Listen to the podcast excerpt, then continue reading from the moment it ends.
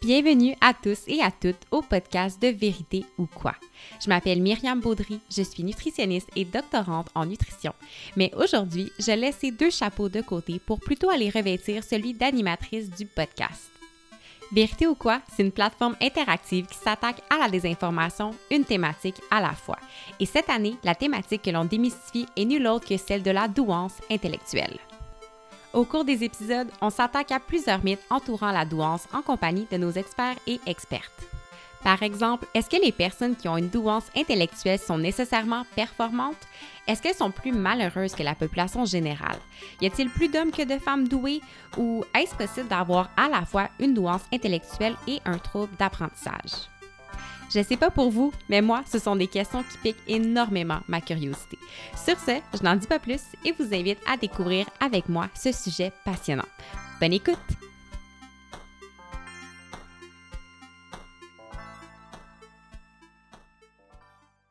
Aujourd'hui, on a le grand plaisir de recevoir Dr Mathieu Pilon, qui est psychologue et neuropsychologue et professeur à l'Université de Sherbrooke au département de psychologie il dirige le laboratoire des études sur le haut potentiel intellectuel. Donc, bonjour Mathieu, comment ça va? Ça va bien, merci. Super. Euh, aujourd'hui, on va parler d'un sujet qui suscite beaucoup de questions, qui est vraiment, en tout cas, j'ai très hâte de discuter euh, avec toi. On va parler de la santé mentale des personnes douées. Donc, euh, en partant, on va mettre les choses à niveau. Quand on parle de santé mentale, de quoi est-ce qu'on parle exactement?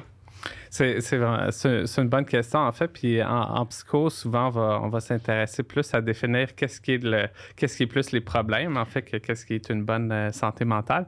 Mais en fait, on, pourrait dire, là, si je, je, le fais de façon très vulgarisée, que, que la santé mentale, en fait, euh, Freud disait que c'était, entre autres, d'avoir la, la, capacité d'aimer, de s'aimer, d'aimer les gens autour de nous, d'aimer la vie, euh, la capacité aussi de, de, de jouer, d'avoir du plaisir, puis aussi la capacité de s'engager en fait, dans des activités. Fait que les adultes, entre autres, c'est par exemple au travail ou dans d'autres activités. Les jeunes, ben, c'est plus euh, d'être capable d'aller à l'école, de se mobiliser.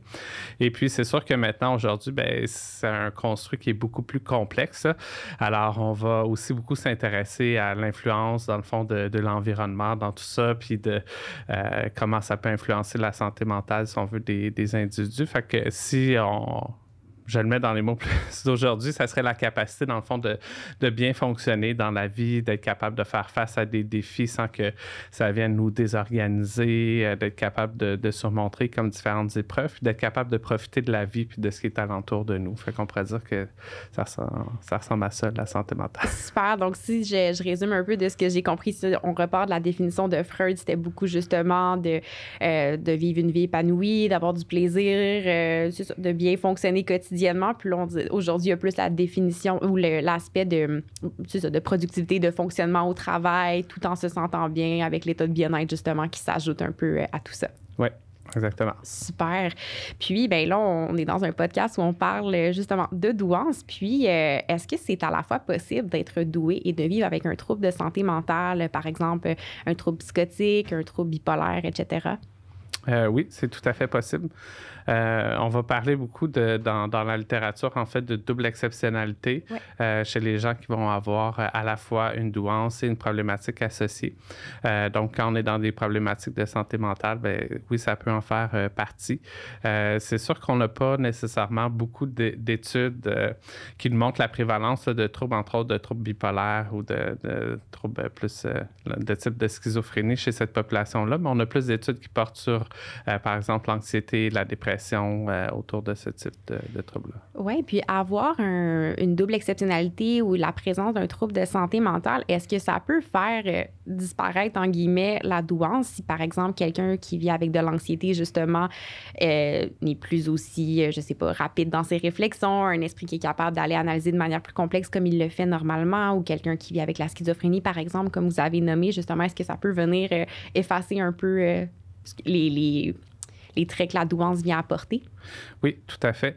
Euh, je dirais que en fait, les, on va parler qu'il y a comme trois cas de figure. Là, si on veut, euh, quand on a une double exceptionnalité, on peut avoir que le, le, trouble associé, si on veut, si on prend l'anxiété par exemple, que les symptômes anxieux viennent, viennent cacher, entre autres, la manifestation de la douance parce que la personne est tellement euh, préoccupée ou ça a tellement d'impact sur son quotidien que, bon, on peut pas voir, en fait, les manifestations de, de la douance chez cette personne-là. Donc, ça peut compliquer l'identification. On pourrait avoir un cas de figure où euh, la douance, par exemple, va venir masquer le trouble Mm. Euh, donc là, la douance, elle, est comme là, mais en arrière-fond, ben, c'est peut-être un enfant qui est déprimé, puis on attribue ça au fait, bon, ses comportements, peut-être des fois la dépression chez l'enfant, ben, ça se manifeste plus par de l'opposition, que c'est, ah, ben, c'est, juste parce que c'est relié à sa douance et tout ça, donc ça peut venir masquer de, mm-hmm. euh, de cette façon-là, ou des fois, ben, les deux troubles vont tellement s'influencer. Euh, si on prend le TDAH, par exemple, le trouble de déficit de l'attention, que là, ben, des fois, c'est difficile de, de, voir la douance, puis de savoir, ben, l'enfant c'est pas typique non plus comme manifestation du trouble. Euh, donc, ça peut, euh, à ce moment-là, c'est comme si les, les, deux se masquent mutuellement. Oui, puis puisque je suis curieuse, puisque tu as une formation comme, comme clinicien, justement, en pratique clinique, justement, quelqu'un qui arrive euh, puis qui a justement une double exceptionnalité, est-ce que c'est difficile d'avoir des, de choisir, disons, si on adresse plus les enjeux par rapport à la douance ou aux troubles de santé mentale ou les deux? là, je, sais évidemment que chaque personne est unique, mais typiquement, comment ça, ça peut se dérouler pour une personne qui arrive avec justement une double exceptionnalité, euh, puis qu'il faut comme justement qu'il y a des enjeux des deux côtés, puis il faut intervenir euh, pour améliorer le bien-être de la personne. Ben, en fait, je pense que c'est important de tenir compte de, l'ensemble. Oui. Euh, fait que la question, je pense qu'elle était plus dans le sens de, l'intervention. Oui, oui, oui. Euh, oui, fait que je pense que c'est important de faire une bonne évaluation globale, en fait, pour pouvoir euh, identifier c'est où les besoins, à quel niveau la personne a besoin qu'on l'aide, et puis pour faire une bonne intervention là, qui, qui, qui va être le plus aidante pour la personne. Ce que les études nous disent, en fait, c'est que dans les cas de double exceptionnalité, si on travaille juste sur le trouble, par exemple, ben, ça va avoir des répercussions quand même parce que c'est important d'adresser les défis ou euh, des enjeux qui pourraient être liés à la douance aussi. Fait que c'est important de prendre l'ensemble de la personne en compte. Mm-hmm. Puis justement, chez les personnes qui ont un haut potentiel intellectuel, euh, quel est le, portrait des, troubles de santé mentale? Est-ce qu'ils sont plus ou moins sujets euh, de développer un trouble de santé mentale ou est-ce que c'est comparable avec des personnes qui ont un profil plus neurotypique? Comment ça se présente? C'est une bonne question. on pourrait en parler longtemps. Oui, on a le temps. en fait, euh, c'est compliqué de répondre à cette question-là dans, dans, le sens où il y a beaucoup de données qui sont euh, divergentes. Donc, ça va un petit peu dans, dans toutes les directions. Puis, euh, quand on se met à regarder les études un peu plus en détail, c'est qu'on se rend compte qu'il y a beaucoup de biais dans les études sur la douance. entre autres, des biais, un des, des plus importants, c'est d'échantillonnage. C'est qui les, mm. les, gens qu'on va choisir pour notre étude. Oui.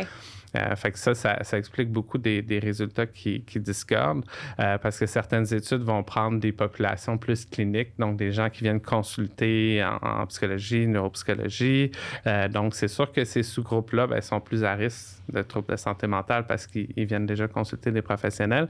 Il y en a d'autres qui vont recruter dans des milieux plus euh, scolaires. Au, au, Québec, on, on, est moins avancé dans, euh, par rapport à l'intervention pour la douance euh, dans les écoles, mais aux États-Unis ou ailleurs au Canada, ben, il y a beaucoup de, classes spécialisées pour les élèves doués.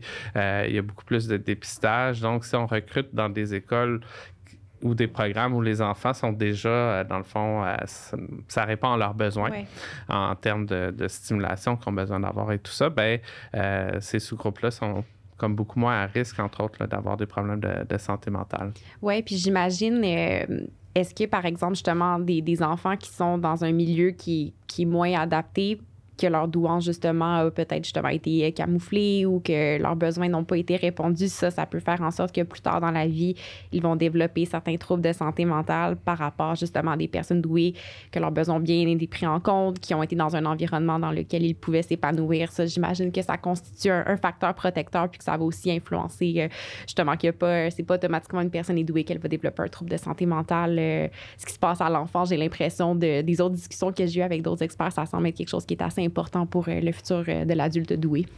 Oui, tout à fait. Mm-hmm. ça, résume bien. En fait, je pourrais ajouter que, que peut-être un des problèmes de cette littérature-là, c'est qu'on s'intéresse trop juste à la variable douance mm-hmm. sans prendre en compte, comme dans, dans le fond, l'ensemble de, de l'environnement. Puis moi, je travaille beaucoup avec les enfants et les ados. Puis quand on, étudie les, les, les, troubles de santé mentale, ben, on va s'intéresser beaucoup plus dans une perspective globale parce que oui, il y a l'individu qui a plein de facteurs de risque, que ce soit biologique, psychologique. Mm-hmm. Euh, la douance, on pourrait le mettre euh, comme facteur de risque ou de, protection, mais on ne considère pas assez la variable de l'environnement. Donc, euh, dans quelle famille évolue cet enfant-là, euh, dans, quel milieu scolaire, c'est quoi la relation qu'il a avec ses pairs? Puis on sait que pour les autres troubles de santé mentale, ben c'est des variables qui sont vraiment importantes à considérer.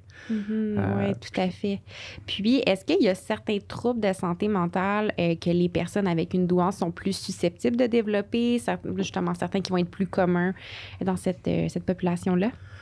On n'a pas euh, je dirais que si on regarde les grandes études, en mm-hmm. fait, là, où ben, il y a malheureusement des biais d'échantillonnage, mais en fait, c'est, on, pourrait dire que ce qui ressort beaucoup, c'est que la douance serait peut-être plus un facteur de protection euh, de façon euh, générale, si on le dit comme ça. Mais je pense que, euh, par exemple, au Québec, je ne sais pas si on peut généraliser ces résultats-là à notre population ici, compte tenu de caractéristiques au niveau de, de l'environnement où on répond probablement moins bien à leurs besoins sur le plan scolaire donc, je pense qu'on a besoin de données québécoises, en fait, pour mieux intervenir avec euh, les jeunes au Québec. Mais si on se fie aux données plus mondiales, ben, euh, pour les enfants qui évoluent dans un milieu scolaire euh, qui est peut-être plus enrichi, qui répond plus à leurs besoins, de façon générale, ça semble pas être un facteur de risque là, d'avoir la douance. C'est bon. Puis, je, suis curieux, je connais pas les données exactes, mais on entend beaucoup que on est dans une épidémie d'anxiété ou que ça, il semble en avoir beaucoup plus chez chez les jeunes, les ados qu'il y a plusieurs années. Puis bon, j'imagine qu'il y a probablement une composante du fait qu'on est plus conscientisé à ce que c'est. Il y a peut-être moins de tabous pour en parler euh, et tout ça. Donc, euh, est-ce qu'au niveau euh, même des, ça, des, des, populations douées, est-ce qu'on voit cette même augmentation-là dans, si on prend juste cette population-là qui semble y avoir une augmentation de, de troubles par rapport à l'anxiété? Est-ce que ça suit un peu cette tangente-là aussi? On n'a pas euh, de données, malheureusement, pour répondre à cette question-là euh, chez ce sous-groupe de population-là en particulier, en tout cas à ma connaissance. Mm-hmm. Euh, mais je pense que si l'augmentation serait comme quand même plus généralisée, là, ça suit la, tendance de la population générale. Mm. Parce que tantôt dans, la question, il y avait est-ce qu'il y en a plus? Oui. Mm-hmm. moi, je pense en fait qu'il y en a autant. Puis mm. si on prend chez les enfants, mais il y a quand même un, 12 à 14% environ qui ont quand même une problématique de, santé mentale. Fait que c'est quand même une, bonne prévalence de, la mm-hmm. population. Oui, oui. Euh, vous dites qu'il manque de données, de là l'importance de votre laboratoire et des travaux, euh, des travaux que vous faites dans ce, domaine-là. Ça, je pense que le manque de données est un, un enjeu qui est ressorti souvent dans d'autres épisodes sur différents, euh, sur, différents aspects. Donc, je, souhaite voir plus d'études sur la, la douance dans les, les, années à venir. Puis, euh, est-ce que les troubles de santé mentale vont se manifester différemment chez les personnes euh, qui vivent avec une douance? Euh, oui, ça va prendre une couleur particulière. En fait, euh, compte tenu du, niveau de fonctionnement. Je pense que, puis tantôt, on parlait un peu des effets de masquage et tout ça. Fait que c'est mm-hmm. sûr que le, trouble peut, par exemple, le trouble d'anxiété, peut-être que le, type de préoccupation, et encore là, je vais parler plus d'un point de vue de clinicien que de chercheur pour ça, euh, mais on peut voir plus de préoccupations, entre autres, sur des thèmes existentiels, euh, sur des thèmes comme l'injustice aussi, donc sur ce qui va se passer dans le monde, peut-être plus d'éco-anxiété aussi. c'est des gens qui peuvent être très habités par ça puis euh, plus saisir les, les enjeux euh, autour de, de, ce qui va arriver à notre planète, euh, plutôt dans leur vie aussi, à un moment où ils n'ont peut-être pas le, développement cognitif qui leur permet de tout mettre en perspective aussi. Là, et la maturité de, de vie. Ils sont plus intelligents, ils comprennent plus de choses, mais ils n'ont peut-être pas toute la maturité. Puis, c'est ça pas si c'est clair. Oui, oui, ben c'est ça. C'est comme, on dirait, je le vois comme avoir un gros flux d'informations et tout ça qu'on ne sait pas quoi faire avec, puis que ça devient juste vraiment très encombrant, très envahissant puis j'imagine que s'il y a ça en plus des autres enjeux de, bon, des fois se sentir en décalage, euh, le sentiment d'injustice que vous aviez manifesté, bien, tout ça ensemble peut faire une grosse boule de laine qui fait un gros nœud. Euh, c'est ça qui devient, qui devient difficile. Puis, euh, disons, de votre pratique clinique, est-ce qu'on pourrait, disons, montrer un exemple concret, par exemple, de deux enfants qui vont vivre avec un, un trouble anxieux, une personne avec la douance, est-ce qu'il y a certains symptômes qui vont se manifester? Manifester? Je sais que vous avez mentionné des fois plus de préoccupations par rapport, je sais pas, à des enjeux comme l'environnement, l'éco-anxiété qui va être présente, mais disons pour un parent ou un professeur, est-ce qu'il y a des, certains symptômes, certaines affirmations que l'enfant peut dire qui vont, c'est ça, qui vont peut-être être différentes entre une personne neurotypique et une personne avec une, une douance? C'est une bonne question. euh, il y a certaines choses, euh, oui, mais c'est sûr qu'on ne sait jamais si c'est vraiment spécifique euh, ou non. Mm-hmm. Euh, je, je pense qu'entre autres, euh, dans la nature, on a parlé un peu de leurs préoccupations qui sont comme euh, des choses euh, qui sont différentes aussi. Mm-hmm. des fois, on peut le voir dans, dans les intérêts qu'ils vont avoir par rapport à d'autres enfants. Donc, d'être, si je prends l'exemple d'un, garçon, que là, je ne veux pas rentrer dans les, les stéréotypes de genre non plus, mais un cas de figure qu'on peut quand même voir en pratique clinique, c'est que, par exemple, il y a de la difficulté à créer des liens avec les garçons de son âge qui mm-hmm. sont beaucoup plus en train de, de jouer, tu sais, sont plus en, relation via le sport que via, ben, par exemple, euh, euh, les filles ou d'autres personnes où ça va être plus à travers la communication, les, jeux comme euh, symboliques et tout ça. fait que des fois, on peut voir ça dans la pratique, ce, décalage-là qu'il peut avoir là, par rapport aux intérêts. Mm-hmm. Puis, euh, étant donné que les personnes avec une douance ont tendance à analyser leur environnement euh, d'une manière peut-être plus complexe et différente, est-ce que, puis ce serait peut-être intéressant pour les enfants et les ados de voir s'il y a une différence, est-ce qu'ils vont davantage être euh, s'auto-analyser ou remarquer qu'ils vont justement ressentir des symptômes liés au stress, à l'anxiété, puis peut-être plus euh, aller chercher de l'aide rapidement par rapport à un, par rapport à un autre ado? Est-ce qu'il y, a une différence dans cette, cette conscience justement de leur, leur, propre état de santé mentale? Euh, j'ai l'impression que peut, euh, être qu'avec un peu de recul, en fait, c'est quand il y a un travail ou selon l'environnement, en mm-hmm. fait, c'est des oui, c'est des enfants qui sont capables de, de de prendre ça un peu plus en considération, puis d'être mhm. capable d'avoir euh, comme une plus grande maturité, puis être capable de réfléchir sur soi. Mais j'ai l'impression que pour beaucoup, il y a quand même, euh, euh, s'ils n'ont pas eu assez d'outils à la maison, à mhm. l'école, mais qui sont quand même mal pris avec ça, puis leurs préoccupations, ce qu'on voit d'un point de vue clinique, c'est beaucoup plus intense que ce qu'on peut voir chez un enfant qui vient consulter, par exemple, pour de l'anxiété aussi. Donc, la détresse associée, elle est beaucoup plus euh, élevés. Là. Entre autres, je peux penser à certains enfants que j'ai vus. Puis des fois, ben, les parents se sentent vraiment comme au dépourvu euh, par rapport à l'intensité de ces pères-là, puis à quel point ça prend de la place là, mm-hmm. au, quotidien. Oui, puis dans vos interventions, est-ce que, bien, c'est certain encore une fois que chaque intervention est adaptée euh, à, la situation qu'on a devant soi, mais est-ce que la, la réponse aux interventions est, différente? est-ce que, je ne sais pas, là, j'essaie de penser, disons, quelqu'un qui, qui analyse beaucoup et tout ça, est-ce que quand on lui a amène quelque chose, euh, une solution ou une, des pistes d'intervention, c'est ça, elle est, bien accueillie? Est-ce que la réponse est différente? Je ne sais pas si ma question est claire. oui. Euh, ben, c'est sûr que chaque personne, elle, est, elle est différente, là, fait que c'est difficile de, peut-être généraliser, mais euh, je pense que c'est des gens qui, en thérapie, quand même, comprennent assez rapidement si on essaie de leur donner des moyens, des stratégies. c'est sûr qu'il y, a quand même des fois des des défis ou face à l'intensité de cette détresse-là. Euh, mm-hmm. entre autres, là, je, pense à un, jeune que j'ai déjà vu où, pour lui, tout ce qui se passait sur la planète, les mm-hmm. guerres, les, les, catastrophes un peu plus naturelles, ça lui causait beaucoup, beaucoup de détresse. c'est quand même difficile, par exemple, à 6 ans, euh, de, euh, de prendre un pas de recul pour ça, puis de voir comment, qu'est-ce qu'il peut faire avec cette ces préoccupations-là, comment il pourrait peut-être s'engager d'une façon comme plus positive, puis que ça lui redonnerait peut-être un peu de, euh, mm-hmm. de, pouvoir là, face à, la situation. Fait que des fois, ça peut prendre plus de temps aussi, euh, compte tenu de cette intensité-là ou de, la nature de leurs mm-hmm. préoccupations. Oui, puis euh, entre les, garçons et, et, les filles, on parlait de stéréotypes de genre plutôt. Est-ce que je sais que je crois qu'il y a quand même des différences justement entre la manifestation de certains troubles de santé mentale, puis euh, chez euh, les, les, hommes et les femmes qui sont doués dans la manifestation ou la prévalence de certains troubles de santé mentale. Est-ce qu'il y a des différences? je dirais qu'on voit les, les, différences sensiblement comme dans la population générale. C'est-à-dire que les, les garçons ont plus tendance à avoir des troubles qu'on va dire externalisés, donc des problèmes de comportement un peu mm-hmm. plus, avoir plus de déficit d'attention, plus d'hyperactivité, donc être plus dans cette polarité-là des problèmes, plus d'agressivité, entre autres, tandis que chez les, les, filles ou le genre féminin, ce qu'on va voir, ben, c'est plus de, de, préoccupations de nature internalisée, donc mm-hmm. plus des affects anxieux, dépressifs. Mm, OK, je vois. Et est-ce qu'il y a certains mythes que vous entendez ou des fausses croyances par rapport à la santé mentale des personnes douées, je sais pas, qui circulent un peu plus que, je sais pas, dans votre oreille de psychologue et de neuropsychologue, ça vient chicoter un peu ou certains que vous aimeriez démystifier ici? Parce que ma prochaine question, en fait, c'est de comment venir démêler les différentes informations contradictoires qu'on peut voir sur ce sujet-là. Donc, en partant, je suis curieuse de savoir s'il y en a certains, certaines fausses croyances que vous entendez plus souvent. Euh, ben, euh, justement, que le fait d'avoir une douance, en fait, c'est comme si c'était la pire chose qui pourrait arriver à mm. quelqu'un, euh, que ça vient avec toutes sortes de, problèmes, entre autres de, santé mentale. Fait que ça, je pense que c'est un premier mythe qu'on entend beaucoup.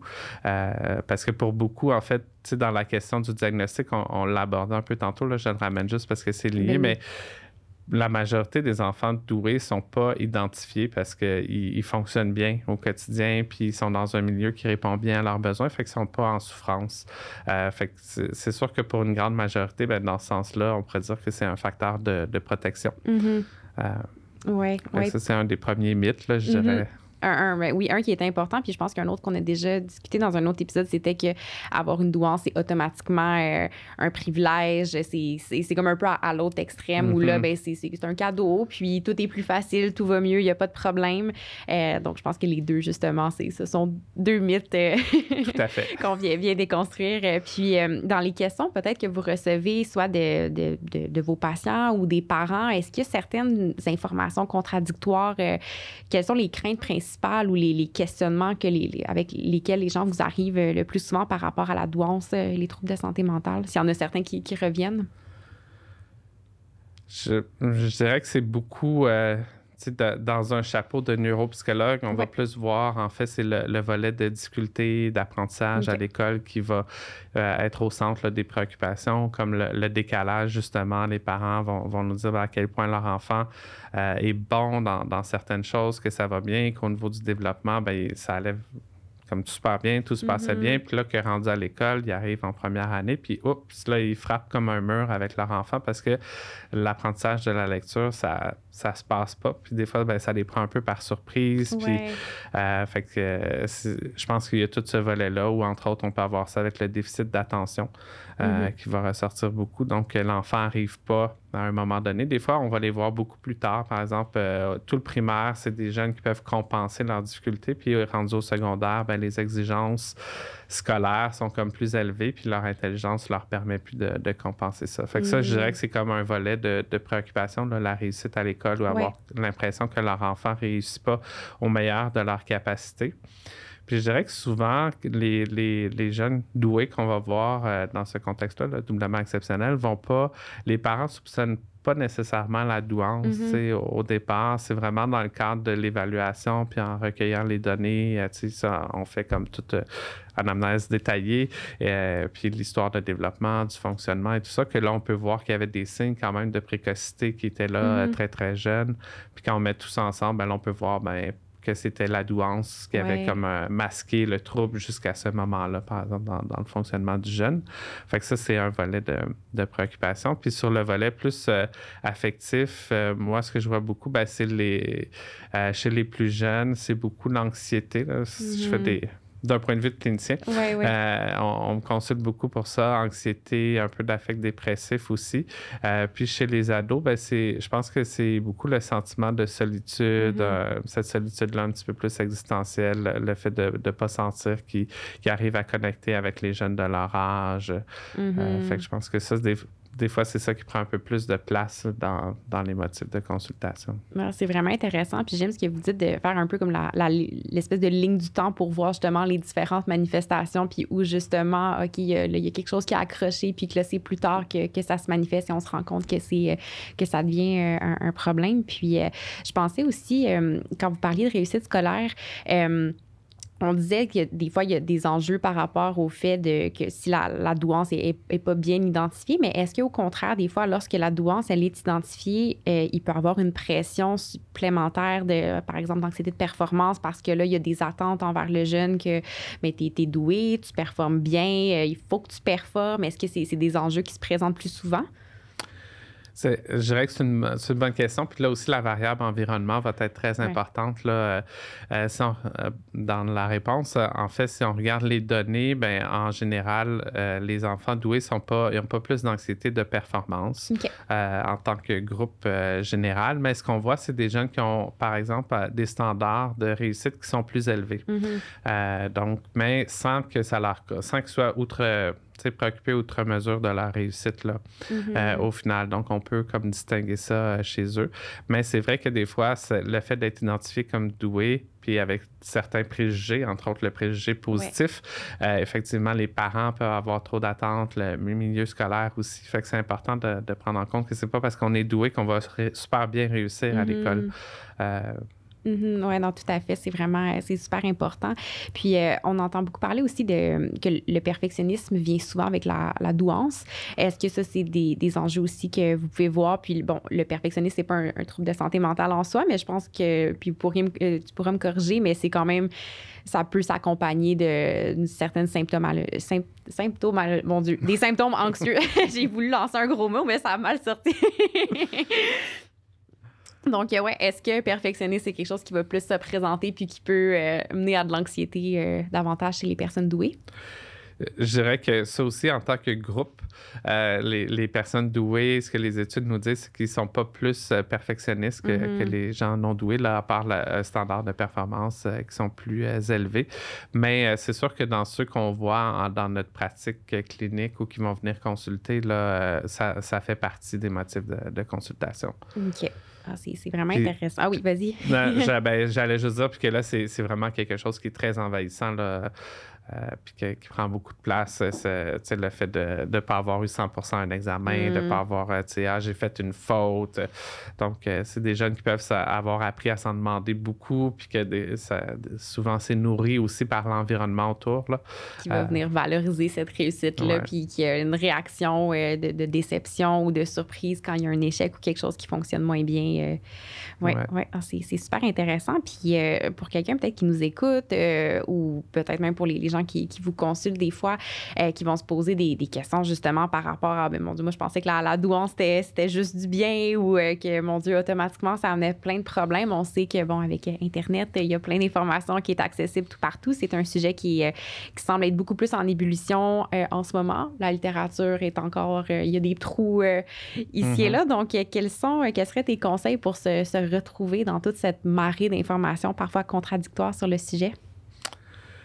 Euh, je pense qu'il faut euh, chercher la, fiabilité de où on va chercher les, informations. Là, au Québec, il y, a, entre autres deux associations, l'Association québécoise euh, mm-hmm. ou l'Association québécoise de, la douance et puis Au Potentiel Québec aussi, qui sont quand même peut-être deux bons points de départ. Il y a Lynn Massé, qui est une professeure à, l'Université du Québec à Trois-Rivières, en fait, qui a développé quand même beaucoup de ressources là, de transfert des connaissances pour les intervenants intervenants scolaires, les parents sur la, douance et la double exceptionnalité. Fait que je pense que des fois, de partir de ça, ça peut être un bon point de, euh, de départ. Oui, oui. Des fois, on cherche de l'information, puis c'est tellement normal de vouloir, euh, je pense, se renseigner, mieux comprendre ce que l'on vit ou ce que notre enfant, ce qu'un de, nos proches peut, peut vivre, mais que c'est tellement important de prendre le temps de, de bien choisir euh, nos sources parce que c'est ça, mal se renseigner, ça peut alimenter des, des préjugés ou d'autres détresses qui vont venir causer euh, d'autres problèmes. Donc, c'est des, très bonnes ressources euh, à avoir.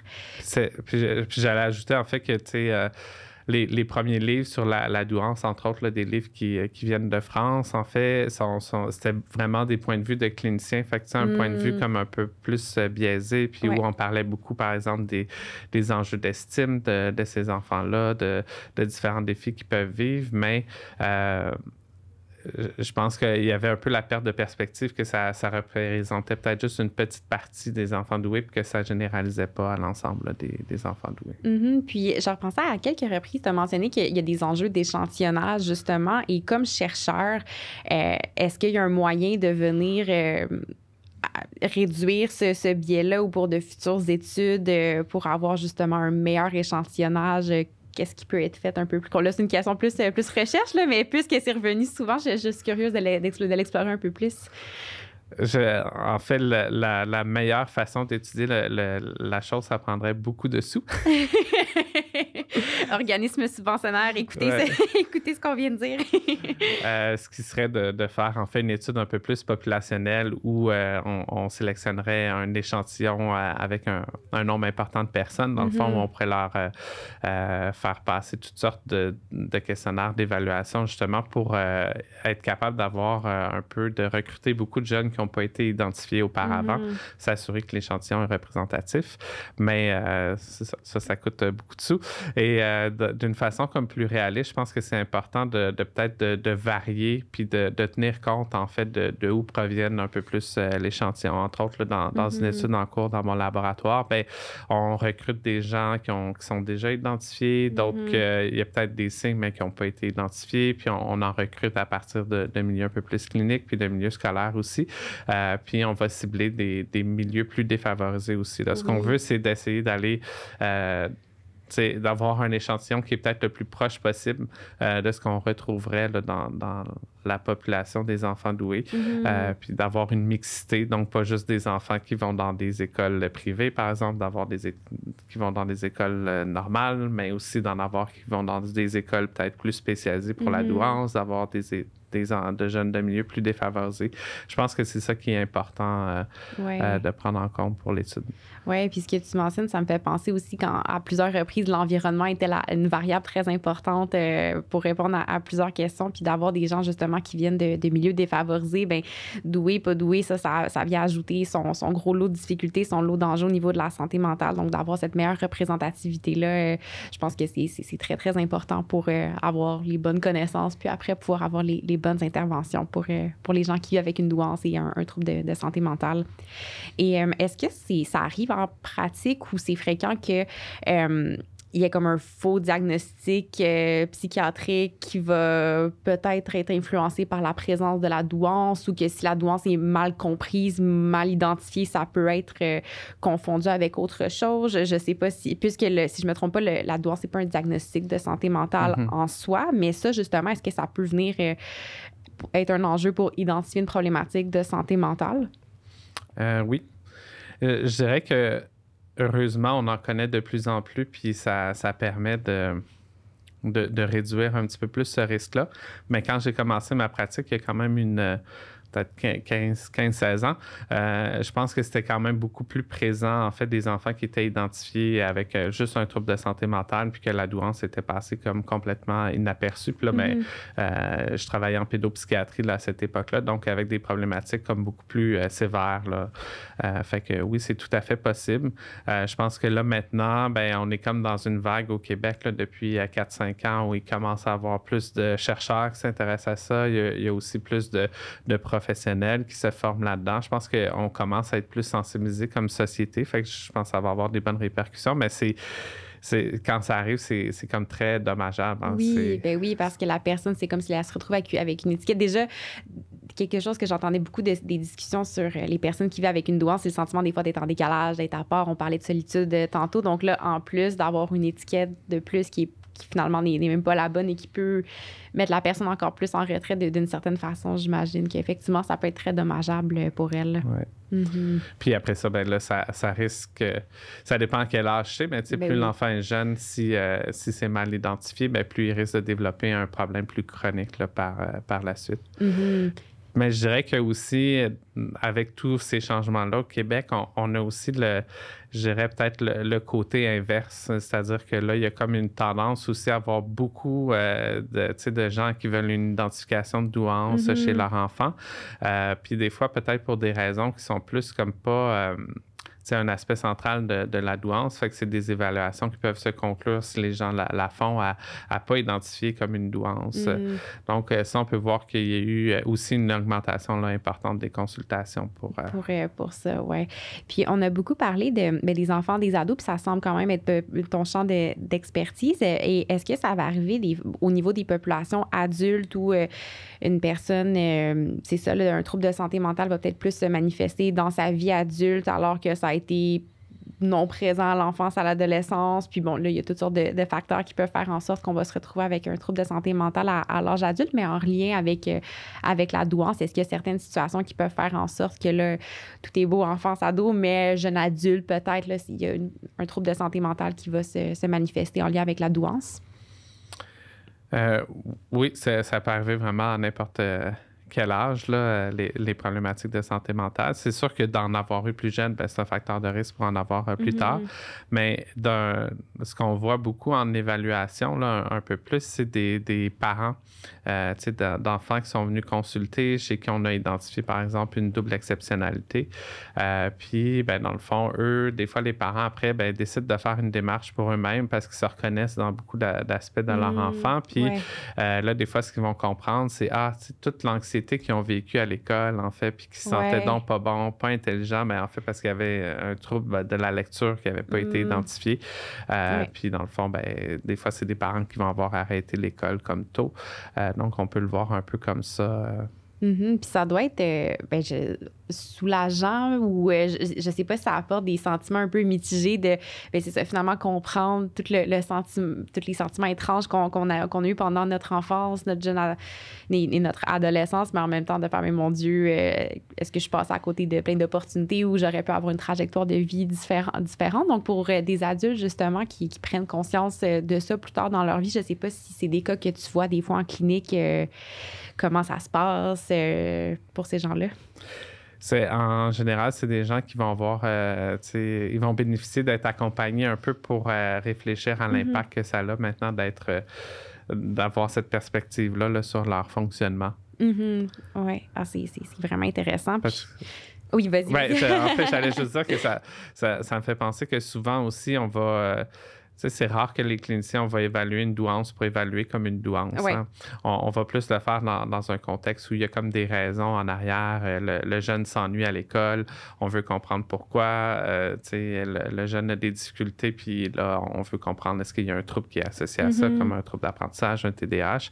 Mais rarement, on va faire une évaluation juste pour euh, la douance comme telle. Puis des fois, chez les adultes, ben, il va avoir, c'est soutenu par un questionnement un peu plus de de comprendre un peu leur histoire de vie, comme toute leur, solitude. Fait que des fois, ben, là, c'est là que les adultes vont se faire évaluer un peu plus euh, dans, ce contexte-là, comparé aux enfants où on va pas le faire. Euh. Oui.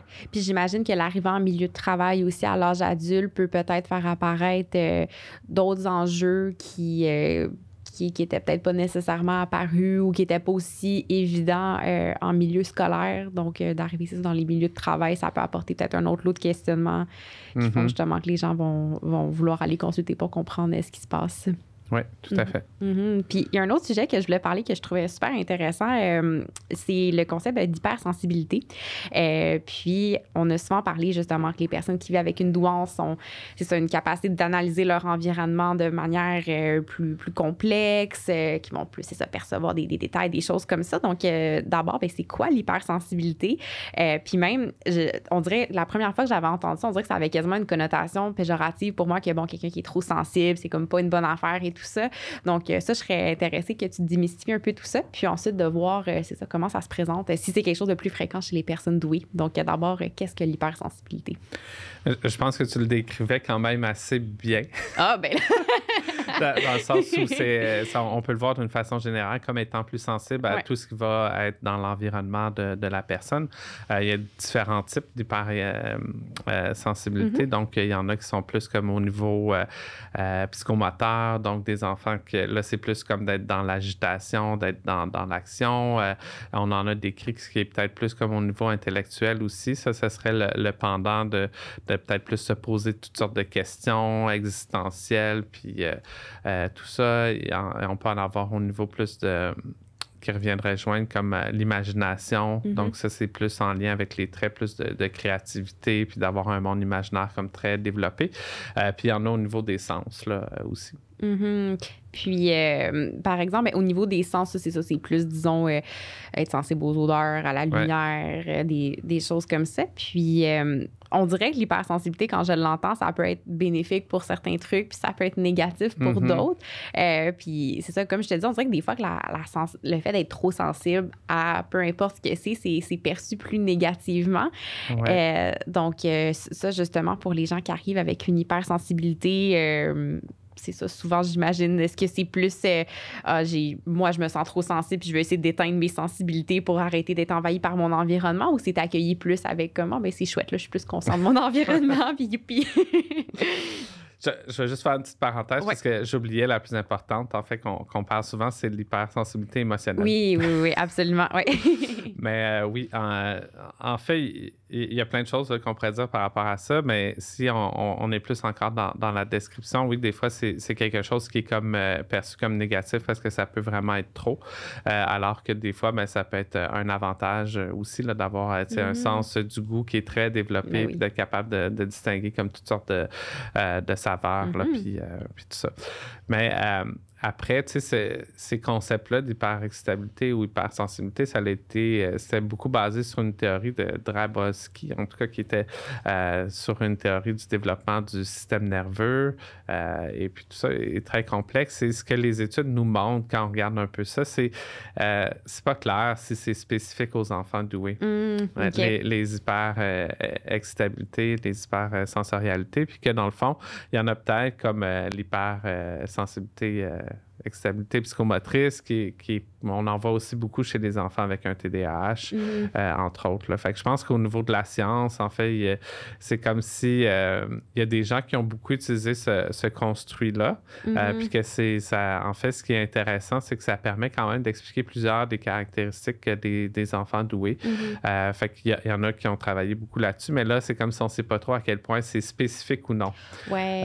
Puis là, ben, il y a des études qui montrent que c'est peut-être pas tant spécifique. Mhm. Puis justement, c'est pas spécifique à la douance. euh, que- Qu'est-ce qui, quels sont les facteurs qui vont euh, causer l'hypersensibilité? Est-ce qu'on est plus dans une irritabilité génétique, euh, l'environnement, un mix de tout ça? Donc, Ben, je, pense que des- de la façon que c'est décrit, c'est sûr qu'il y, a- il y a quand même quelque chose qui est très proche du tempérament Mhm. euh, tu sais, de l'enfant. Puis très jeune, on voit, il y a des enfants qui ont un tempérament où ils sont comme très réactifs à leur environnement. Il y en a qui sont aussi comme beaucoup plus euh, des bébés qui sont plus intenses quand ils manifestent des Ah, besoins. Déjà, ouais. ils vont les manifester de, de façon euh, euh, plus prononcée que d'autres enfants. Puis on peut voir des, des signes comme ça. Fait que je pense qu'on aurait besoin, pour mieux comprendre ça, de, euh, d'avoir des études qui vont s'intéresser à à étudier avant aussi comment c'était dans la Mhm. petite enfance puis comment ça l'a évolué. puis pour l'hypersensibilité, est-ce qu'il y a un diagnostic ou comment est-ce que c'est identifié? Euh, je dirais qu'il n'y a pas de diagnostic comme tel. là. Souvent, c'est ben, il y a des questionnaires qui existent qui permettent de, de les identifier, mais il n'y a pas vraiment de, euh, de normes qui nous permettent de savoir si c'est plus fréquent ou non que dans, dans la population euh, euh, Mhm. générale. Euh, mais c'est une question que je trouve intéressante. Fait qu'on est en- dans une étude dans mon laboratoire. Ah. On, on inclut des mesures justement euh, euh, d'hypersensibilité pour voir qu'est-ce qu'on va retrouver. Puis est-ce que justement, ben, on en voit plus chez les enfants doués? Puis si oui, Mhm. quel type? Donc, on, on s'intéresse à cette question-là. Mhm. Euh, Puis j'imagine que ça doit se manifester sur un spectre aussi, qu'il y a des gens qui vont avoir peut-être une petite hypersensibilité pour certains aspects. On a parlé bon, des sens, le niveau émotionnel, le niveau psychomoteur et d'autres que ça va être vraiment plus intense sur, sur un aspect en particulier. Donc, est-ce que typiquement, il y a des gens justement qui vont avoir plus un type d'hypersensibilité ou généralement une personne qui vit avec de l'hypersensibilité, ça va se découler sur tous ces aspects-là aussi?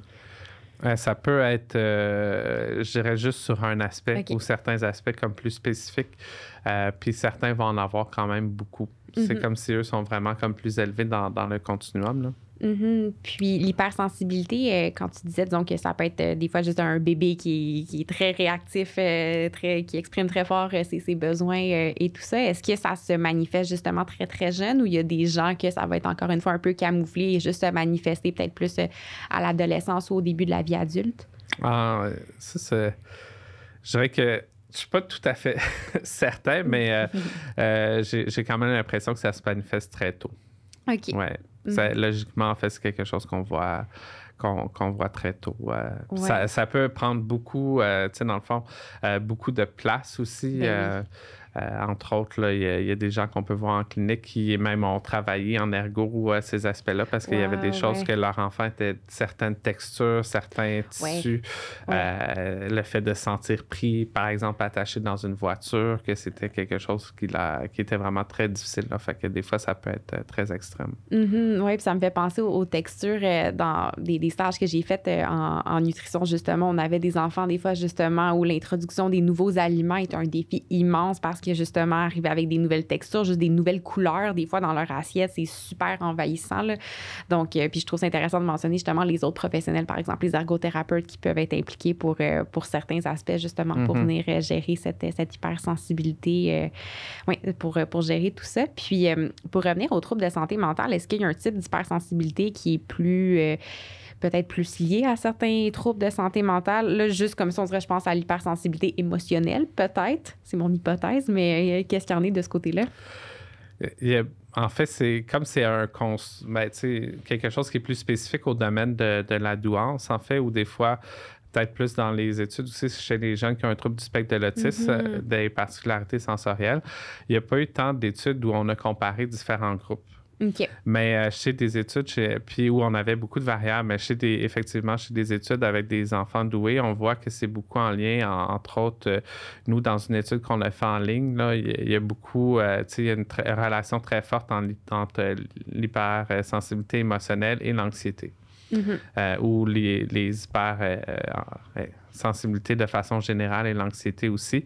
Euh, puis il y a d'autres chercheurs qui avaient trouvé cette relation-là euh, aussi. Ah, c'est super intéressant. Puis euh, pour quelqu'un, un parent, justement, là, qui peut peut-être suspecter que son enfant a une hypersensibilité, bon, j'imagine que pouvoir aller consulter, c'est souvent l'idéal, mais sinon, est-ce qu'il y a des, des, pistes d'intervention, justement, pour essayer d'améliorer la qualité de vie de l'enfant, son, son bien-être, en attendant d'avoir peut-être des, des, solutions plus adaptées ou, je pense, disons, en salle de classe, quand là, bon, on peut pas, euh, c'est on est avec 34 euh, autres enfants. Euh, des fois, si on a des besoins de nous très spécifiques, ben, ça peut peut-être ne pas convenir. Donc, c'est une question complexe, mais quel genre d'interventions qui peuvent être faites pour les gens vivant avec l'hypersensibilité?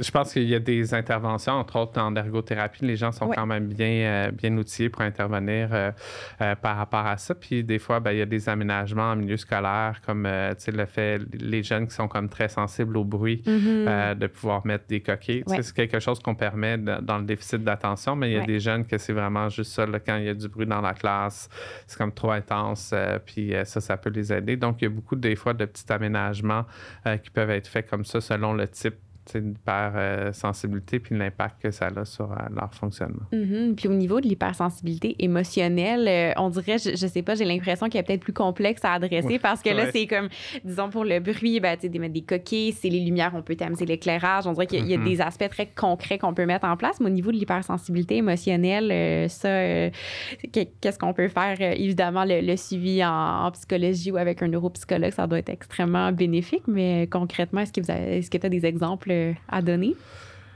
Euh, je pense que le, défi avec ce, type-là, c'est que c'est peut-être une qui n'est pas, qui est pas nécessairement spécifique à la douance mm-hmm. aussi. C'est-à-dire qu'on a des, jeunes ou des adolescents qui ont, qui ont beaucoup euh, d'hypersensibilité émotionnelle pour toutes sortes de raisons, que, uh-huh. que c'est pas en lien avec leur intelligence. Fait que c'est quelque chose de plus général là aussi, mais je pense que la, thérapie, ça peut aider. Je pense qu'il y, a différentes façons, comme d'apprendre peut-être certaines techniques de relaxation, de, prendre des, moments d'arrêt. Je pense que c'est euh, d'aider ces jeunes-là à, mieux comme réguler leurs émotions, puis de se mm-hmm. connaître aussi dans le fait que peut-être que c'est juste des gens qui sont ils réagissent comme plus intensément puis que c'est pas un problème en mm-hmm. soi, mais de savoir que c'est normal qu'eux, ils sont comme ça. Oui, oui. Puis je pense que c'est ça, de, puis je trouve ça intéressant quand tu dis de, de, se connaître puis de pas venir ajouter ça comme, bon, ben déjà que je peux me sentir bizarre parce que j'ai une douance, ben là, j'ai pas, pas une deuxième tête en plus parce que je suis hyper sensible. Donc, de venir normaliser que c'est comme ça qu'ils sont, mais qu'il y a des mm-hmm. moyens pour venir euh, euh, les aider à se réguler puis euh,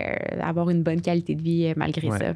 Mhm. Je pense que c'est peut-être justement là important, on pourrait dire, de comprendre d'où vient cette hypersensibilité-là. Parce qu'on a l'impression que ça vient plus comme de comment s'est développé le cerveau, le fait que, parce que le cerveau des enfants doués se développe d'une façon plus rapide, de certaines caractéristiques. Donc, est-ce que c'est plus en lien avec ce développement neurologique-là ou c'est plus en lien avec leur développement affectif, leur histoire de vie, puis comment dans la famille, bon, ben, les émotions étaient gérées, euh, c'est comment, dans quel type de milieu ils ont vécu. Fait que des fois, la, variable, je dirais, environnement au sens large, ben est comme super important quand on s'intéresse à ça. Oui, oui. Puis ici, il y a une composante génétique importante quand tu disais, disons, qu'un parent va pour faire évaluer son enfant, puis que lui, il se rend compte que, oh mon Dieu, peut-être que moi aussi, c'est ça que j'avais. J'imagine que si tu es dans une famille où tout le monde est un peu hypersensible, euh, est-ce que ça peut venir exacerber ça ou ça fait en sorte que, je sais pas, il y a un, un environnement qui, qui, est plus compréhensif? On dirait, j'imagine toutes sortes de scénarios, mais ouais. Je dirais que ça, ça, dépend un peu comment les individus dans la famille ont, négocié avec ça. Fait qu'on, on voit beaucoup, euh, je dirais qu'on j'aime pas ça être réducteur, là, mais euh, des fois, en cas de figure qu'on voit, c'est des, des, familles qui ont appris à composer avec ça, puis qui ont mm. travaillé fort, puis qui sont capables de donner des outils à leurs enfants. Mm-hmm. Puis des fois, ben, on voit c'est plus des familles où c'est resté difficile, fait qu'ils se sentent plus limités dans leur capacité d'aider leurs enfants euh, face à ça, parce qu'eux-mêmes, ils n'ont pas été soutenus, ils n'ont pas nécessairement trouvé de, de solution. Puis tout, est possible entre ces deux, euh, deux extrêmes-là. Oui, oui, tout à fait. Bien, une chose que, que j'entends, puis je trouve qui, qui, peut être rassurante pour des gens, justement, qui peuvent vivre avec ça, c'est qu'il y, y, a moyen de le négocier, justement. Il y a moyen de vivre avec ça, puis d'être capable, justement, de trouver des outils euh, pour s'autoréguler, puis être bien dans son environnement. Oui, mm-hmm. tout à fait. Puis c'est pas juste un... T'es pas juste bizarre de, de, de, te sentir comme ça. On dirait que c'est justement le sentiment de solitude, puis de se sentir en décalage par rapport aux autres. Ça doit tellement être difficile, en plus, de rajouter cette composante-là. Je pense que c'est important de, de, pointer sur le fait que c'est possible de l'adresser puis de bien vivre avec mm-hmm. ça. Mm-hmm.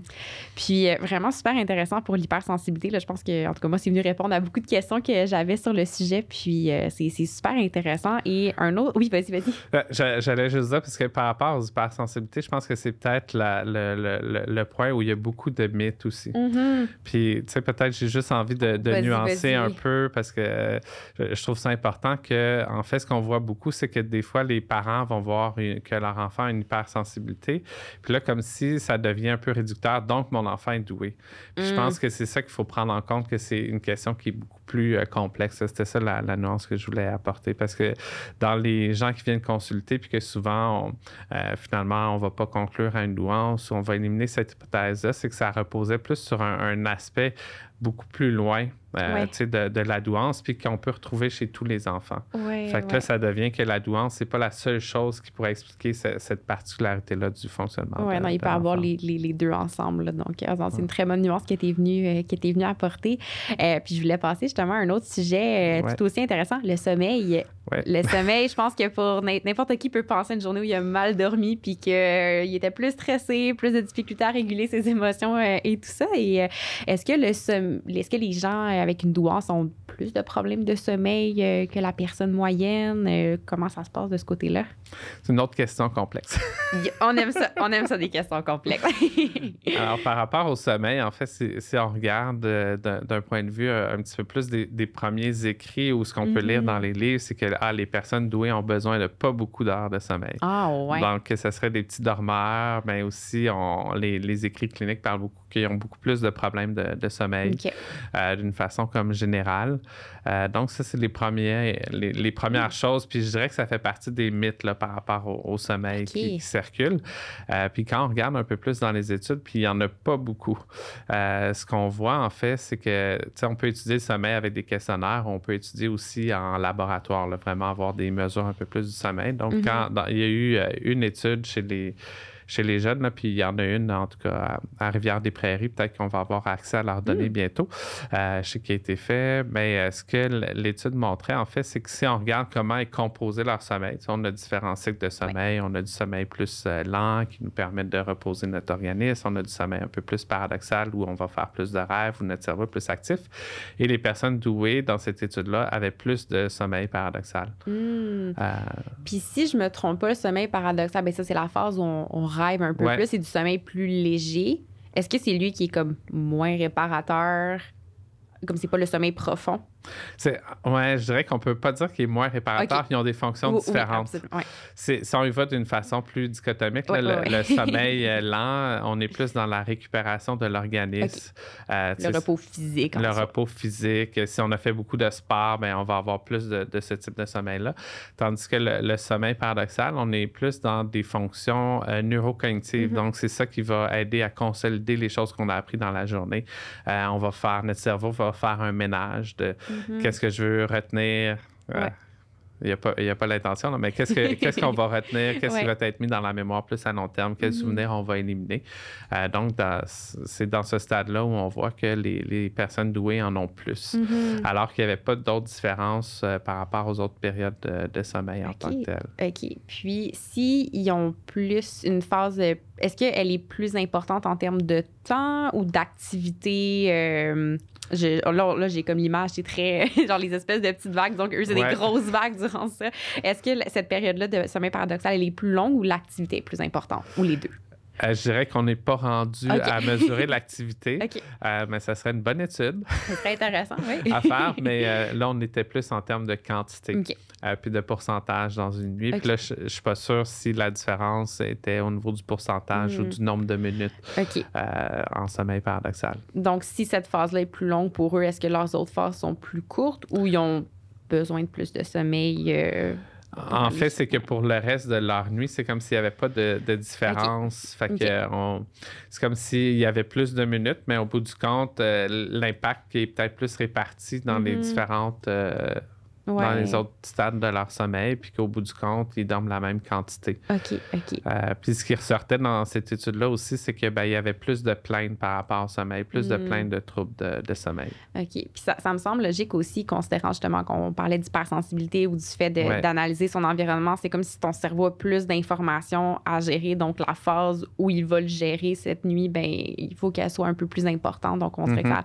ça fait quand même du sens de l'entendre comme ça. Puis par rapport aux plaintes, justement, du sommeil, quelles sont les, plaintes principales, justement? C'est surtout de l'insomnie, euh, des mauvais rêves? Euh? Je dirais qu'il y a beaucoup d'insomnie. Euh, la difficulté, donc, à initier un peu plus le sommeil. Mm. ça, ça fait partie des plaintes. Il y a aussi peut-être certaines parasomnies. Donc, les parasomnies, c'est tout ce qui vient déranger un peu le mm-hmm. sommeil. Donc, les cauchemars, les terreurs nocturnes, le somnambulisme. OK, OK. Que ça, c'est, ce qui ressortait un peu plus là, dans, dans leur étude.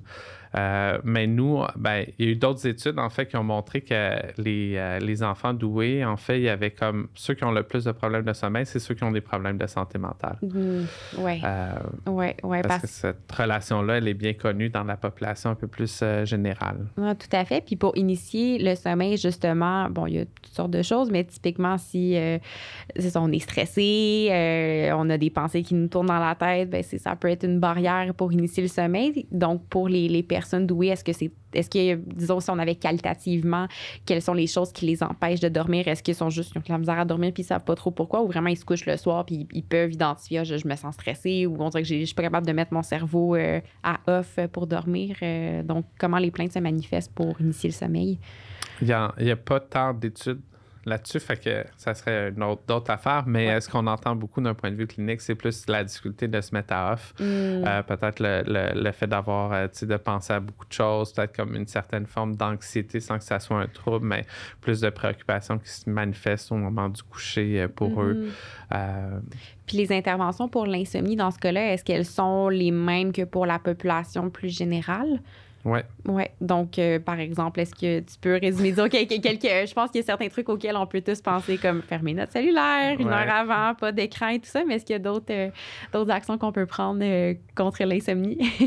ben c'est, en fait, c'est beaucoup l'hygiène hein, de, sommeil parce que ça, je pense que notre corps a besoin un peu de, de se préparer au sommeil. Il y en a qui sont, vont passer très rapidement, mais ceux qui ont des défis à s'endormir, je pense que c'est important d'avoir une routine, en fait, qui va mm-hmm. aider à préparer leur corps, puis leur cerveau aussi au sommeil, donc d'éviter, comme tu disais, les choses qui peuvent être stimulantes, comme un cellulaire ou euh, euh, les écrans, le fait de, les adolescents, par exemple, jouer à des jeux vidéo ou avoir des interactions sociales comme très soutenues avant de se, coucher. Mm-hmm. Bon, ben ça, c'est sûr que ça peut ralentir l'arrivée euh, un peu plus du sommeil. Oui, donc c'est ça, vraiment miser sur l'hygiène puis introduire une, routine de dodo pour indiquer au cerveau que là, c'est le moment de calmer les stimulations puis d'aller se reposer. Que si on fait un travail là-dessus et que ça ne fonctionne pas, ben là, on peut aller avec des techniques comme plus, euh, plus spécifiques. Mais de façon générale, c'est ça qu'il faut euh, euh, aider à développer. En premier lieu. Oui. Puis par rapport à la parasomnie, donc, disons des gens justement qui ont des terreurs nocturnes, que le sommeil va être dérangé pendant la nuit, qu'est-ce qui cause ça? Ben, les, euh, ben, si on prend les. Il y a différents types, là, mais si on prend le somnambulisme, l'état nocturne, en fait, c'est, ça se passe quand on est dans le sommeil euh, profond. Mm-hmm. Euh, et puis là, c'est la difficulté de notre cerveau de se réveiller complètement de, mm. quand on est dans cet état-là. Puis c'est comme si le cerveau, certaines parties du cerveau se réveillent complètement, puis d'autres parties du cerveau vont rester comme endormies. puis là, ben, c'est ce qui fait en sorte que la personne va, va déambuler, puis elle est capable de. a quand même une certaine perception de son environnement, mais elle ne peut pas faire des activités comme très, très complexes. Euh, puis dans les terreurs nocturnes, ben là, c'est vraiment comme l'activation plus du système de peur, en fait, qui, est comme très présente. Puis là, on a l'impression que la personne fait face à un danger euh, mm-hmm. terrible. Mais. Euh, puis, je pense aux rêves à, cause de la force du sommeil paradoxal. Puis, je sais que c'est tout un champ de recherche complexe en soi, mais est-ce que euh, je sais pas, les, les, personnes avec une douance, si ont une phase euh, plus importante de sommeil paradoxal, vont plus rêver, plus faire de cauchemars? Ou euh, est-ce qu'on a des, des, données? Là, c'est une question peut-être un peu farfelue, mais par curiosité. on a des données très préliminaires. chez, des jeunes doués, on fait une étude en ligne qu'on a fait avec une de mes collègues, Valérie Simard, puis une équipe d'étudiantes au, baccalauréat. Puis, dans le fond, ce qu'on voit, c'est que par rapport aux rêves, c'est les jeunes doués qui ont le plus d'anxiété, euh, qui hmm. vont rapporter le, plus de, mauvais rêves, en fait, de rêves dysphoriques, qui vont comprendre soit juste un, un mauvais rêve ou un mhm. cauchemar où là, la personne va vraiment se, se réveiller. Mm ce qu'on trouvait, c'est qu'il y avait une relation, parce que dans cette étude-là, on avait inclus une mesure, ben, une mesure d'hyperexcitabilité. Puis, euh, il y avait l'hyperexcitabilité euh, plus imaginative, en fait, qui est en lien aussi avec euh, le fait d'avoir des mauvais rêves. Mhm. Ah, c'est super, super intéressant. Wow! Mais j'ai hâte de voir est-ce que ça, les, les, la, suite de ces données, euh, c'est ça qui sont préliminaires, mais voir la, la suite euh, pour ça. Puis euh, par rapport à la parasomnie, justement, quand c'est plus des choses qui se passent pendant la nuit, j'ai l'impression que c'est peut-être plus facile quand on a de la misère à s'endormir d'initier des mesures concrètes qu'on est encore réveillé. Mais là, quand c'est au milieu de la nuit que ça va pas, est-ce qu'il y a des interventions justement en, psychologie, neuropsychologie qui peuvent se mettre en place? Ou là, la médication pour garder un sommeil plus profond va être nécessaire? Qu'est-ce qui se fait de ce côté-là? Je dirais que ça dépend toujours de, l'âge. Hein. Les, les, euh, les terreurs nocturnes somnambules, c'est quand même un phénomène assez normal. Euh, mm-hmm. dans le développement, c'est-à-dire que beaucoup d'enfants vont en avoir. Fait mais si, si euh, euh, les enfants, bon, risquent de se blesser. Tout ça, il y a quand même certains traitements qu'on peut faire euh, euh, aussi pour aider les, familles dans ces moments-là. Mais en général, c'est beaucoup de faire de la prévention, mm-hmm. donner de l'éducation. Il y a des facteurs qui vont augmenter la fréquence des épisodes, comme le fait d'être plus stressé, mm-hmm. le fait d'avoir un horaire de sommeil régulier. Fait que des fois, certains changements d'habitude, ça va permettre de réduire la fréquence de ces épisodes-là. OK. Et est-ce que le fait de se réveiller anormalement plus tôt. Disons, quelqu'un qui se réveille toujours euh, une heure, deux heures avant son, cadran, il a quand même fait sa nuit, mais il manque une ou deux heures de sommeil. Est-ce que ça rentre dans la parasomnie, ça, ou c'est comme l'insomnie, mais l'autre bord? oui, c'est l'insomnie de l'autre côté. OK, OK. Puis ça, pour, euh, pour ça, est-ce que c'est quelles Est-ce que c'est plus fréquent chez les personnes douées? Euh, puis encore là, quelles interventions qui peuvent être faites pour ça? en fait, ça fait partie des plaintes qui sont plus fréquentes, mais on n'a pas beaucoup de données euh, par rapport à ça, mais je dirais que c'est euh, un peu comme pour l'endormissement. Je pense que c'est à ce moment-là de, de, mettre en place des bonnes stratégies qui vont favoriser le retour du sommeil, puis que si le, sommeil ne revient pas, ben, il vaut mieux se lever, euh, aller se changer les idées, faire une activité qui est calme, hein, puis après ça, d'essayer de revenir, de se coucher plutôt que de rester dans son lit, puis de se dire, ben là, si je m'endors pas, je commence l'école dans une heure, ouais, puis là, de se mettre comme dans toutes sortes de préoccupations. Fait que je pense que c'est, il y a comme certaines choses à faire au niveau là, de de son mhm. hygiène de sommeil pour favoriser le retour du sommeil. Ah non, puis je peux juste imaginer que ça peut devenir un cercle vicieux que si ces personnes ont plus tendance à faire de l'insomnie à cause de, leur douance ou différents facteurs dans l'environnement, ils dorment moins bien. Euh, là, c'est ça, plus de plus de difficultés à régler les émotions, plus de stress et tout ça, ça devient juste une roue vicieuse. Puis là, j'imagine qu'on est plus stressé ou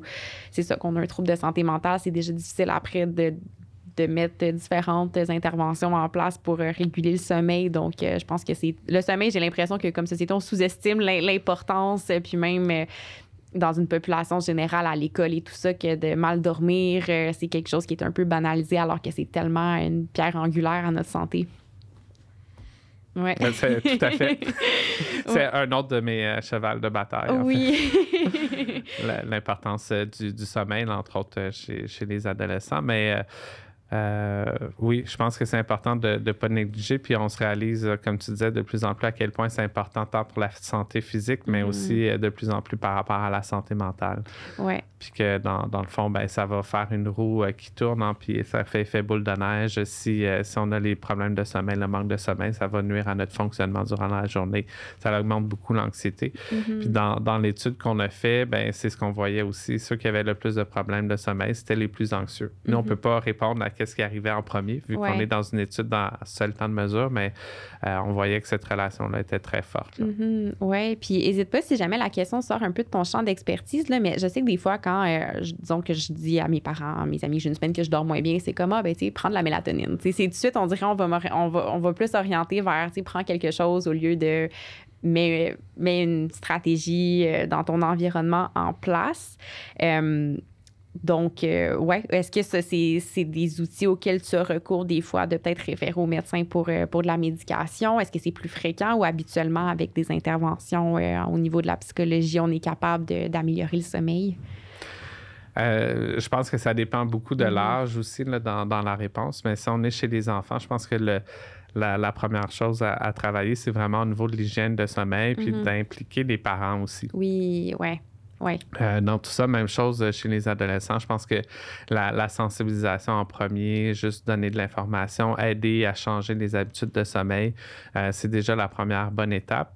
Euh, chez les adultes, mais ben là, souvent, on est dans des problèmes qui sont beaucoup plus euh, cristallisés. Là. Souvent, ben, mm-hmm. ça va faire des années, puis ça a été l'accumulation de, de, mauvaises nuits, puis tout ça. Fait que euh, dans ce temps-là, ben, je pense que les recherches nous montrent que c'est le mieux, dans le fond, c'est d'avoir quand même une approche de psychothérapie dans, dans, les changements, que la médication, Là, j'exclus la mélatonine, là, mais que la médication, c'est plus pour euh, d'une façon ponctuelle.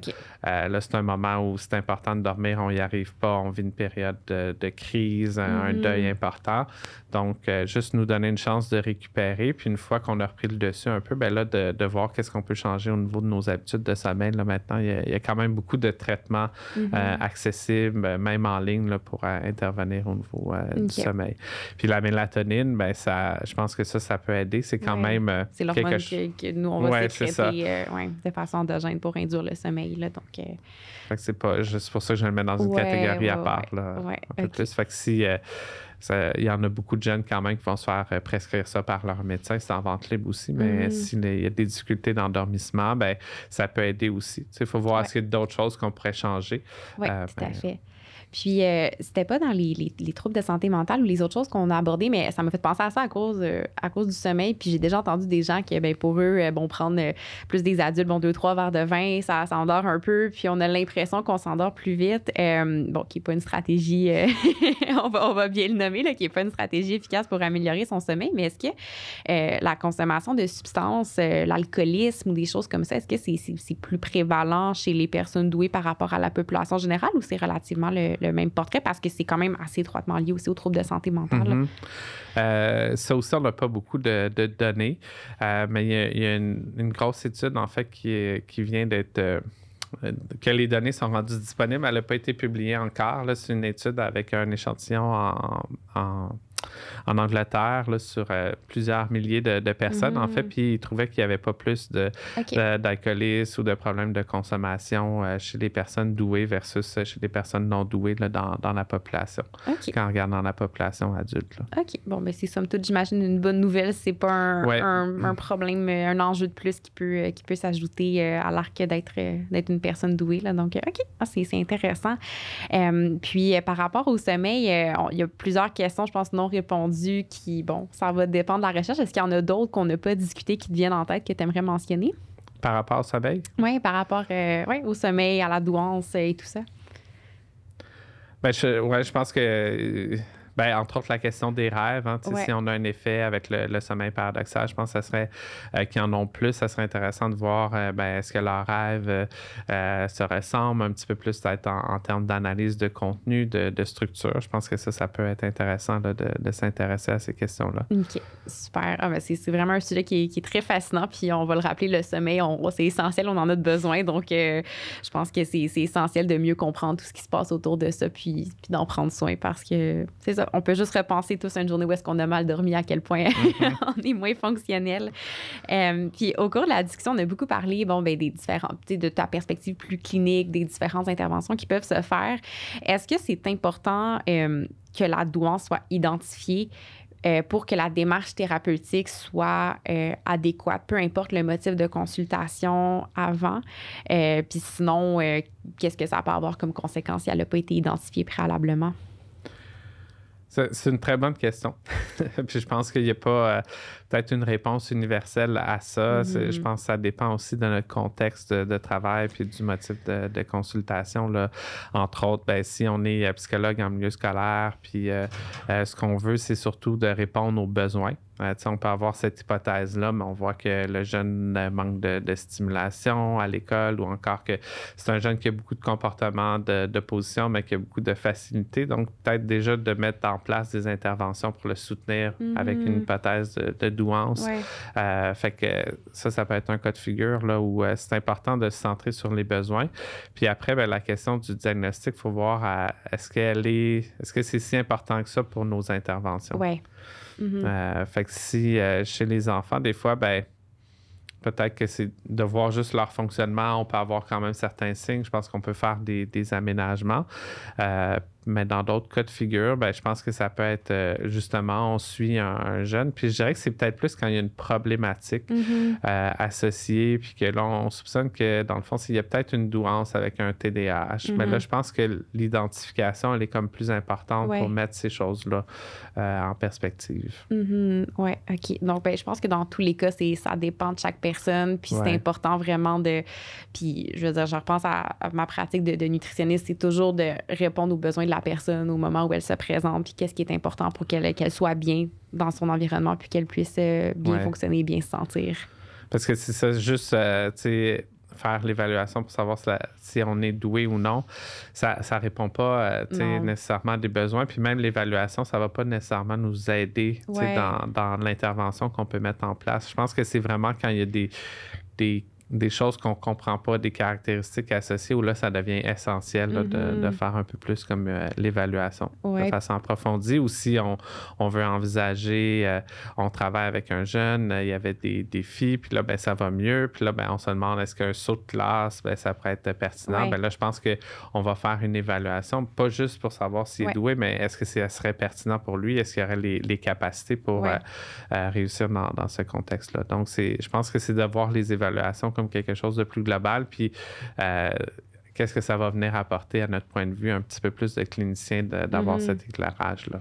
Puis, est-ce qu'il y a des gens, des fois, pour qui le, avoir l'identification de, de douance, c'est vraiment quelqu'un qui peut soupçonner qu'il y a ça, puis que c'est le fait d'avoir une confirmation ou non va vraiment être important pour euh, le cheminement de cette personne-là. De bon, je sais pas, je me suis tout le temps sentie en décalage. Est-ce que c'est ça ou c'est pas ça? Est-ce qu'il y a des fois où justement cette identification-là va être, être nécessaire pour euh, la suite d'une mm-hmm. démarche thérapeutique? Oui, je pense que chez. Euh, peut-être, lui, je l'imagine plus chez les, chez les adultes, puis tout ça, mais je veux dire, ça, ça arrive qu'on le voit, puis c'est supporté par euh, justement un cheminement personnel ou clinique, puis c'est pas, tu sais, c'est pas juste de savoir si oui ou non, mais c'est parce que là, il y, a comme quelque chose d'une réflexion de, de jeter un regard différent sur son mm-hmm. histoire, puis euh, dans le fond, plein de choses, justement, le, décalage, ce sentiment de solitude-là, est-ce que ça pourrait, euh, tu sais, est-ce que la douance aurait pu contribuer à ça? Mm-hmm. Euh, mais je pense que c'est important d'avoir une perspective globale là, quand on va procéder à ce type d'évaluation-là pour s'assurer aussi. Euh, de ne pas manquer autre chose, de pas Oui, de ne pas manquer autre chose, puis de, de, que la personne soit consciente dans quoi elle s'embarque ben aussi avant de, de, se lancer dans ce type d'évaluation-là. Oui vraiment super intéressant. Je vois le temps qui file et euh, j'ai envie de te poser peut-être une grande question pour euh, peut-être que conclure ou enrober tout ce qu'on a discuté. Euh, comme psychologue, neuropsychologue et professeur slash chercheur, c'est quoi trois choses que tu aimerais euh, que les gens retiennent par rapport à la douance et la santé mentale? Puis je peux même découper ma question, euh, puis là, tu me dis une ou deux affaires là, à, ta guise. Euh, peut-être une chose pour les chercheurs, une chose pour les professionnels de la santé et une pour le public. Quelque chose comme ça. OK. Cet exercice. ben, je pense que pour les, les chercheurs, je pense que c'est important de s'intéresser à ça. Et puis de, vraiment, euh, peut-être que collectivement, on réfléchisse à comment faire des bonnes études sur, euh, sur la douance pour mieux comprendre euh, et avoir des meilleures données par rapport à cette population-là, avec moins de biais d'échantillonnage. Je pense que ça serait mon souhait. plus d'études moins de, de, billets dans ces études-là, puis que peut-être que justement, ça soit des études plus grosses pour qu'on soit capable de prendre en, compte beaucoup plus de variables que mhm. juste euh, la question de la douance, mais de prendre en compte l'environnement. Euh, pour les professionnels, euh, je pense que j'aurais envie de dire que doué ou pas, c'est important de, prendre un enfant dans sa globalité. Euh, puis je pense qu'avec les enfants doués, des fois, on va voir beaucoup de préjugés un petit peu plus euh, réducteurs, c'est-à-dire, ah, ben, il peut pas être doué parce qu'il fait telle affaire ou ah, il est doué parce qu'il fait telle affaire. Je pense que c'est important de voir l'enfant dans, sa globalité. Puis, au-delà de savoir s'il est doué ou non, ben, d'être là pour répondre à ses besoins, puis qu'on lui permette, dans le fond, de, de mettre le plus de choses en place pour le soutenir dans son développement puis qu'il puisse euh, s'épanouir. Mm-hmm. Euh, je pense que c'est ça l'enjeu pour moi, c'est la, santé mentale. Il y a des variables personnelles. en psychologie, c'est ça qu'on va travailler dans notre bureau, mais je pense que tout l'aspect systémique, euh, ce qui se passe à l'école, ce qui se passe à, la maison, donc d'avoir un regard plus large, puis mm-hmm. de sortir de juste si c'est Est-ce que mm-hmm. c'est juste la douance ou c'est pas la douance qui, qui, explique un peu plus ça? Là? Fait je pense que c'est important de, Mm-hmm. Ah, c'est un super euh, très bon point. Mm-hmm. Et de, prendre la douance en considération dans, dans tout ça, bien sûr. Puis après, il y avait pour les. Le public. Le public. Pour remercier tout le monde. Euh, que c'est. Euh, ben, je pense que justement, que ben, les enfants doués, ils ont leur lot de défis aussi. Hein, puis de ne pas être. que s'il y en a dans votre entourage, de ne pas avoir peut-être l'image que ben, c'est des enfants qui vont l'avoir juste très, très facile dans la vie. Ou encore une fois, que c'est des enfants qui risquent d'avoir beaucoup de problèmes, mais peut-être plus de, les voir globalement dans, mm-hmm. leur ensemble, puis euh, d'être sensibilisé que c'est des enfants qui ont des besoins qui peuvent être différents. Oui. Euh, puis que dans, le fond, ben, c'est important que comme société, on, s'intéresse à, donner, ben, à, mieux répondre, dans le fond, aux besoins de, ces enfants-là pour qu'eux aussi puissent avoir la chance de, bien évoluer. entre autres, euh, si je pense au niveau scolaire, ben, longtemps au Québec, on a eu, on voyait que le fait d'être doué, ben, c'était relié à l'élitisme, puis il fallait pas soutenir ces enfants-là pour ces raisons-là. Fait que je pense que euh, ce changement de, mentalité euh, euh, là est comme important comme, comme société. Fait que de voir que c'est des enfants qui, comme des mhm. enfants qui ont différentes caractéristiques ont besoin aussi qu'on réponde mieux à leurs besoins dans, notre société. Vraiment. Ah, c'est vraiment intéressant. Puis euh, je pense que le fait que des, professionnels comme toi viennent en parler, euh, ça, contribue justement à faire changer le paradigme et à davantage sensibiliser euh, le grand public, les professionnels et les chercheurs aux défis que les, personnes douées peuvent vivre au quotidien. Donc, merci énormément. C'était vraiment fascinant comme discussion. Et si les gens veulent suivre tes travaux ou se cherchent, je sais que tu as mentionné des références un peu plus tôt dans l'épisode qui pourront être euh, écrites dans la description. Euh, est-ce qu'on peut justement suivre tes travaux, ce que tu fais euh, ou se renseigner sur la douance et la santé mentale quelque part? Euh, pas encore, mais c'est dans les, les projets. Euh, peut-être s'il y a des, des, des, choses sur le, site web de, de l'université, mais éventuellement, là, je, on est en train de réfléchir à un site web pour le, le laboratoire pour euh, diffuser, rendre accessible un peu plus les, les, travaux de, de ce qu'on va faire. je pense que j'aurais le goût d'ajouter une chose pour les parents, en fait. Oui, ben oui, vas-y. pour les parents d'enfants doués, de ne pas lâcher. Hein, parce mm, que c'est on est dans une société en changement puis que des fois c'est pas facile de, de faire connaître leurs besoins de leurs enfants puis des enfants doublement ben exceptionnels. Fait que de de, de, de pas euh, d'être là pour leurs enfants leur soutenir puis de, de euh, dans le fond de d'avoir confiance que comme société, on va évoluer pour mieux répondre à leurs besoins et, tout ça. Ah, je pense que c'est un bon, bon message euh, rempli d'optimisme et d'espoir qui est important, euh, qui est important à mentionner. Là. Donc, euh, ben, merci beaucoup. Ce fut un plaisir et je te souhaite une bonne continuité dans tes projets et dans ta pratique. Merci. Ça, ça a fait plaisir d'être ici et d'avoir cet échange-là.